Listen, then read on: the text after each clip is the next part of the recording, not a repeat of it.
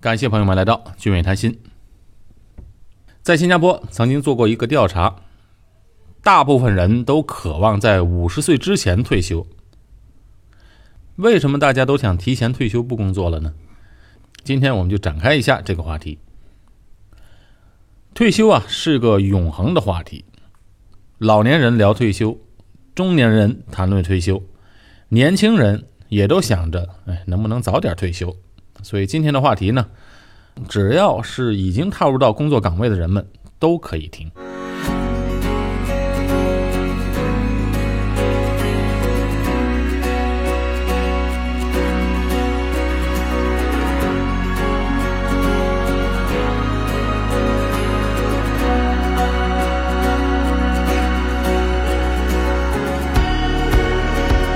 现在啊，有一个现象，这个现象全球通用。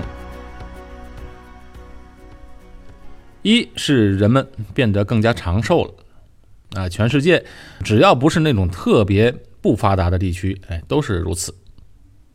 尤其是在新加坡，哎，长寿的几率很高，因为新加坡是全球人均寿命最高的国家之一。二零一六年的统计，人均寿命是八十三点三岁。全球排第三，预期二零二六年的时候，人均寿命接近八十五岁。如果按照在新加坡六十五岁退休的话，哎，整整还有二十年的退休生活。也就是说，退休的时间越来越长了。但是工作的年限呢，占据整个生命的时间的比例比以前少了。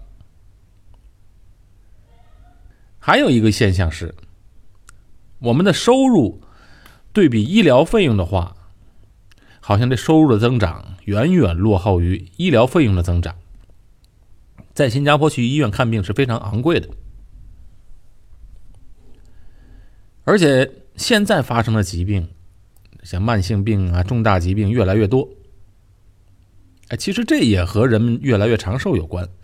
以前那个年代，好像疾病。发病率并不高，但是现在大大增加了，因为以前的人均寿命没这么高嘛，许多人在还没出现症状呢就已经挂了，呃，再加上以前也检查不出来是什么病，那因为现在的医疗检测的科技要比从前发达的多，所以许多初期、早期的疾病就能已经确诊了。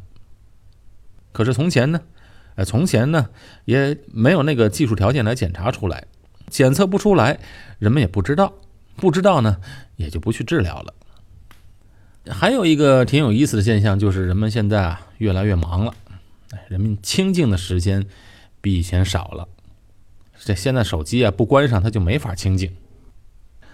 感觉现在有的人其实没什么事做，但是呢也是很忙，哎，只是不知道忙的是什么。人们变得长寿，医疗费用却在增加。但是现在却有个严峻的问题了，就是现在人们虽然很忙，但是接下来的三十年呢，人类会很痛苦，因为机器会取代大部分人的工作，AI 的发展越来越快，在未来，目前的百分之八十五的工作都要消失掉。哎，这不是我说的，是马云说的。Do you think the machines will win? It's impossible. Because the day when we design the machine, we know machine is powerful, stronger than us. Next 30 years, it's going to be painful. And the machines will take over, and we won't even know when that point is reached. A machine can do things that human being cannot do. 马云就在这次的访谈中讲到啊，机器将来会替代人类的工作，而且做的会更好。而我们现在的教育系统呢？ 并没有为此做好准备，所以接下来的三十年会很痛苦。他还说，今后人类每周只需要工作四天，每天只需要工作四个小时。哎，听起来好像很不错，但问题是，以后还有没有你能胜任的工作？现在的很多工作以后会被机器取代了，没这么多的工作给人类了。那这个访谈听得我是胆战心惊。当然，马云讲这番话的目的，不是给我们带来更多的焦虑，焦虑已经够多了，而是让人们看清今后的社会发展方向。强调的是，要我们改变我们的思维，改变我们传统的教育方式，因为不改变的话，今后行不通，一切都要为以后做好准备。所以呢，也不要老想着退休不干了，现在不做好准备，今后想上班也没人要了。其实，在人类几千年的文明史上，退休的说法啊，仅仅存在不到一百年的时间。哎，在一九二七年之前，完全没这回事儿。现在看来，这退休是理所当然的事情了。这仅仅不到一百年前才开始有退休金的，而且呢，主要也是和土地有关系。因为在工业革命之前，人们都是有土地的。哎，有土地的人呢。即便是没有退休金，他总是能哎种地产出一些粮食来嘛，啊，现在也是，全世界大部分的农民都是没有退休金的。在到了这个工业革命之后，人们就开始进工厂工作了，整天忙忙碌碌和机器打交道，从以前的靠天吃饭，哎，到了靠自己的技能吃饭，哎，靠自己的老板吃饭。工人工作肯定能获得温饱，但是并不会有多富裕，因为这工资嘛，肯定是不会让你饿着，但是呢，也不会让你变得多有钱。而且，这人们已经丧失土地了，只能靠劳力吃饭。一旦干不动了，还真的就没饭吃。所以当时就带来了很多的，哎，比较严重的，以前从来没有见过的社会问题。所以那时候的美国呢，在一九二七年前后就开始了退休金的制度。在当时，这个制度堪称完美。工作时呢有收入，到老了干不动了还有退休的生活来源，这不是很完美吗？这几千年从来没有的事情。我们经常说孝顺是中国人的美德，啊，确实是美德。但是呢，有人就误以为西方国家的人们就没有中国人孝顺，哎，那其实也不是这样的。养儿防老、孝敬父母，绝非中国人独有的美德，西方人也是一样，啊，只是呢不常提在嘴上。光在圣经里面提到孝顺父母的经文就有很多很多。在我们看来，好像美国人的孩子啊都不大管父母。哎都是各过各的，但其实，在工业化之前，美国人家家户户也都是大家庭的，平均每个家庭至少有七个到九个孩子，大家都住在一起。因为住在一起，大家都可以协作。哎，很显然，住在一起的优势更大，因为父母年纪大了，他就可以在家看小孩儿，帮帮家务事；妇女呢，也是在家忙家务。做衣服缝缝补补，男人就要出去干活。当然，当时啊，能够生的越多是越好，越大的家庭劳动力就越多，越大的家庭就能创造更多的财富，才能让父母们老有所养。他们也是一样要养儿防老的。只是到了工业革命之后，工业化之后，人们都涌到城市了。这时候，我们男人们不是去种地了，而是去工厂上班。可是人们一进了城啊，离开了土地，虽然上班有工资，但是人们的消费也增加了。以前呢不用花钱的东西，现在都需要花钱。住过农村的人都知道，很多东西是不用花钱的。比如来我家干的这个保姆，换过几个保姆，现在这个是印尼的，几个保姆都是他们家在当地都是农村。到新加坡之后呢，这些人都有一个习惯。就是啊，用水特别费，哎，他开开水龙头洗点东西，那个水龙头开到最大，然后就不停，一直在那放着水。在城市里人住惯的人呢，都懂得节约用水，所以就会提醒他们，这儿的水可是资源是非常珍贵的，哎，不能这么浪费。所以那时候也一样啊，那时候的人们虽然到了工厂上班，好像挣了很多，但是开销大了。工作一段时间之后，再有了小孩，这时候就发现这一个人的工资啊。就不够用，所以这个时候妇女们就需要上班贴补家用了。哎，这个是一个历史上的关键的节点，因为从这一刻起，养孩子，这孩子不再被看成是家庭的财富了，反而被看作是家庭的负担。所以呢，孩子越生越少。那么小家庭，儿女少，儿女又是双职工，赡养父母的担子也重了，所以这时候才有了退休制度。一九二七年左右开始，在美国逐渐开始实行了退休金的制度。工作到了一定的年龄，可以领取退休金，老有所养。只是呢，这个负担不在儿女身上，儿女们也能够解脱出来了。所以这时候呢，就不需要大家住在一起了，所以都分开住。各有各的小家庭，这个退休制度呢是非常好的制度，是人类历史上福利的一大飞跃。但是这个制度呢，在当时非常好，行得通，到了现在就有点走不通了。为什么到了现在走不通了呢？社会在不断的进步，为什么反而行不通了呢？其实呢，这也正是由于社会在进步。医疗卫生水平也在提高，人们长寿了，这个制度呢才开始越来越行不通。大家都能算笔账，以前人们寿命短，哎，以前真的是七十古来稀，那个时候基本上多数人退休了没几年，人们就开始陆陆续续的走了。现在呢，全世界的退休金制度都还是按照一百多年前的情况设计的。人的一生大部分的时间是应该工作的，很简单嘛，赚钱的时间应该比退休的时间长才行得通。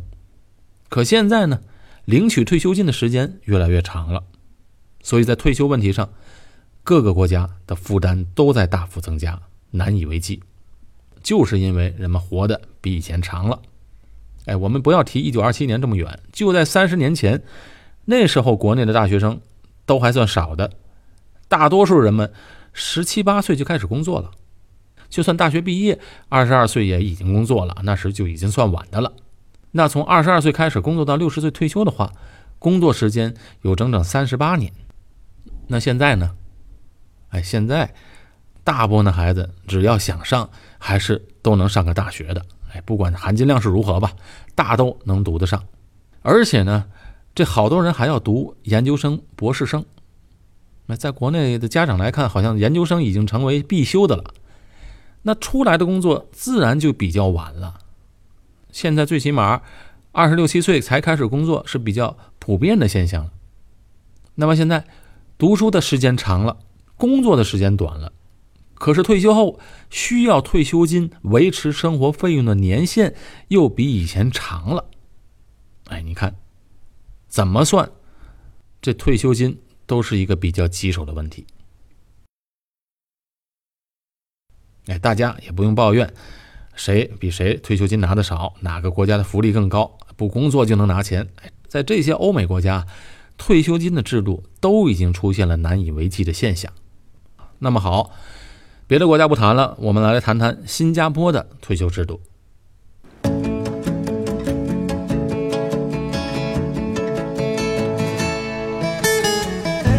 俊伟谈心的节目在喜马拉雅、蜻蜓、YouTube 的平台都有持续更新。除了音频节目之外，朋友们也可以加入我的微博和公众号，搜索“俊伟谈心”，王字旁的伟，新加坡的新。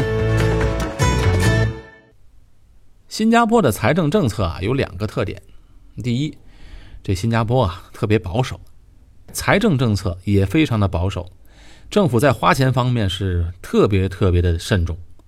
国家用于公务开销的财政支出是非常少的，而且呢，这新加坡财政能够做到几乎每年都有盈余，也就是说，从财政上来看，它呢完全是没有赤字的，从来不会为了拉动经济去拉债。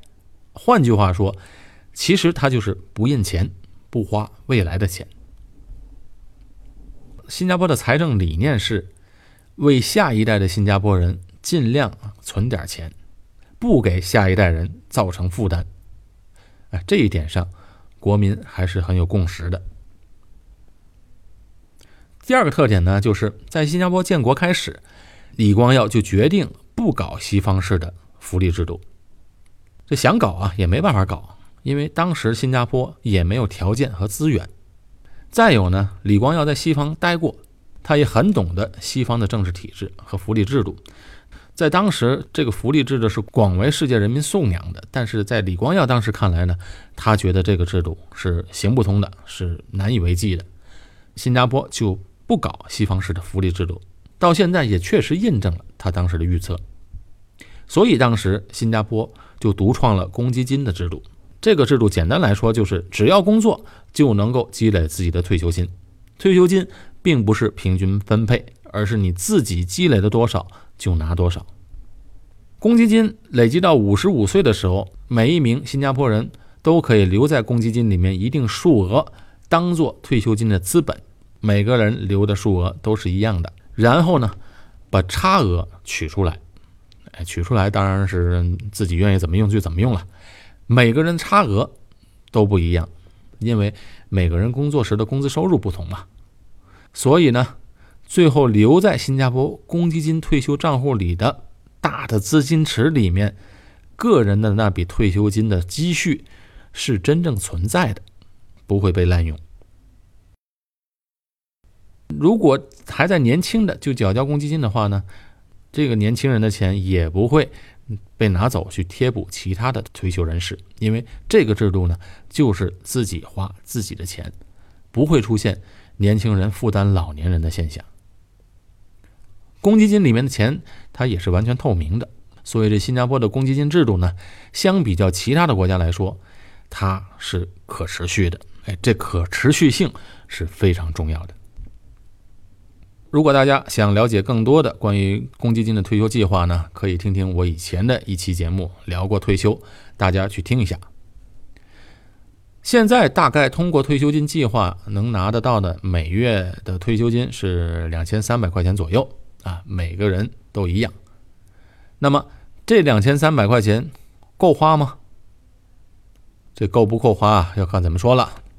基本的生活费用是够了。但是人们往往会有更多的追求嘛，所以大部分的新加坡本地人除了公积金的退休金计划之外，都还有自己的积蓄，或者呢是自己有一个商业的年金保险，或者呢是一个长期、终身的储蓄保险。这退休呢，现在呢有些跟以前的不同的概念了，因为现在退休呢基本。分为三种情况，哎，这英文单词啊，英文退休的单词叫做 retire，r e t i r e。那么三种的退休的情况有什么呢？第一种就是 cannot 退役，不能退休，为什么呢？因为钱不够用啊，负担过重，不得不工作赚取退休金，这种是最累的。哎，所以我们每一位听众都要早做准备，不能够在将来退休的时候成为这种情况。第二种就叫 retire，大部分人现在都是这种情况，有一定的退休金，能够维持自己基本的生活开销，另外呢还有储蓄，哎，上一些退休计划或者其他的投资，哎，今后不仅能自己过得好，还能时不时的贴补一下儿孙。你看，在新加坡呢。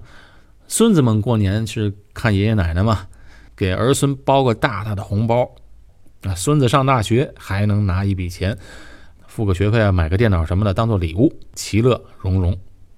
这样的老年生活那是非常幸福的。但是呢，光这样还不够，我们的目标呢，应该放到第三种。第三种人是什么呢？第三种人是 never retire。是什么呢？就是永不退休。这永不退休可跟第一种不能退休不一样。这第三种人他是有选择的，尤其呢是一些比较有能力、有追求的人，他们是不会退休的。哎，随便举几个例子，比如说现任美国总统特朗普，七十多岁了还能当上总统，他缺钱吗？那肯定不是。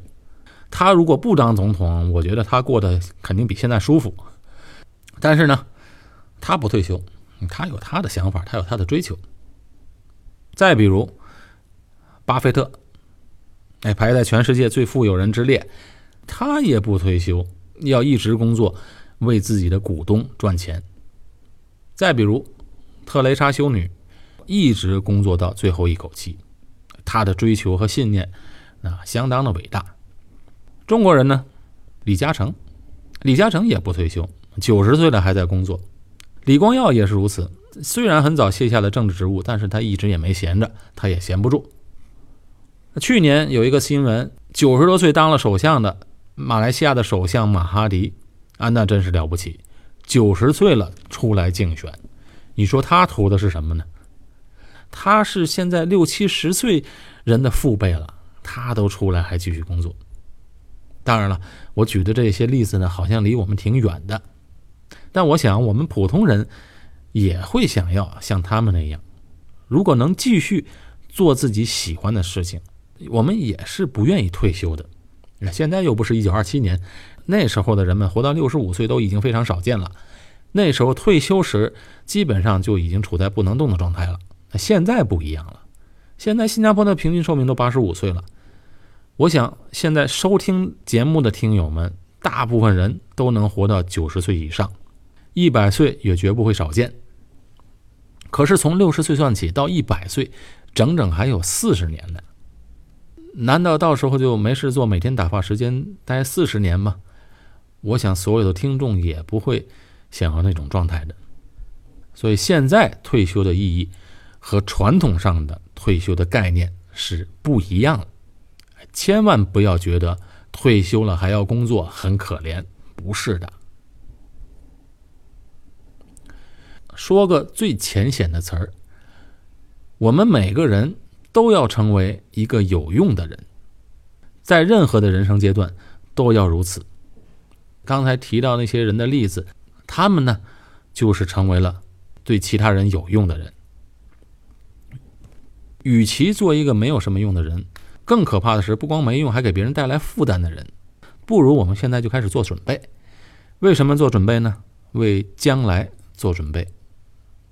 成为一个对别人有用的人。话又说回来，什么是有用的人呢？有用的人呢，就是他能够给别人提供价值，给别人带来价值，用他自己的专长、专业、经验，能给别人或者呢给生意带来价值，那就是一个有用的人。哎，所以要成为 never die，永不退休。而且要 be useful and get paid for it，不光要成为有用的人，而且呢还要用你的经验和技能带来持续的收入，哎，那就是一个最好的人生状态。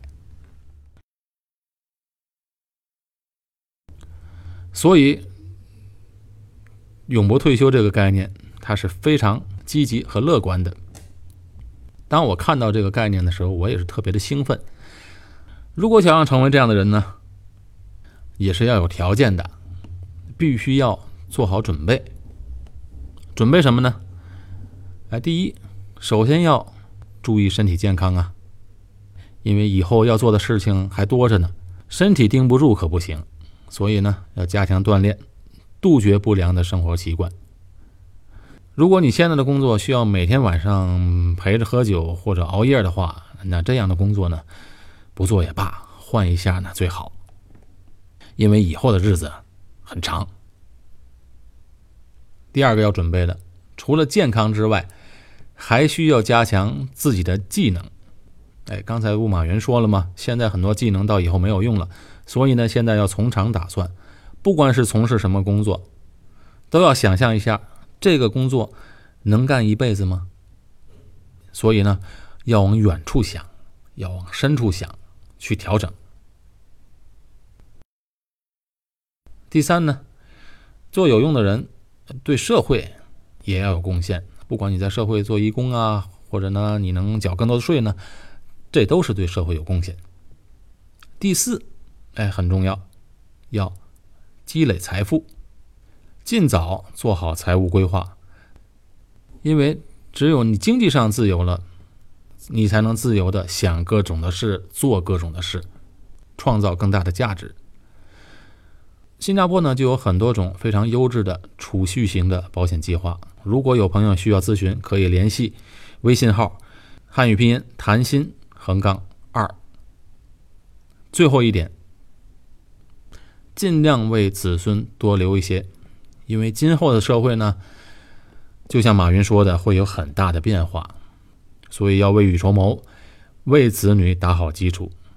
这一点就要学习新加坡政府的财政政策，要为下一代的国民多存点钱，打好经济基础，而不是要给下一代的国民增添负担。好，今天聊了关于退休的事情，希望呢我的节目也有用，给大家能够提供一些价值。好，这期节目就到这里结束，我是高俊伟，在新加坡，我们下期节目再见。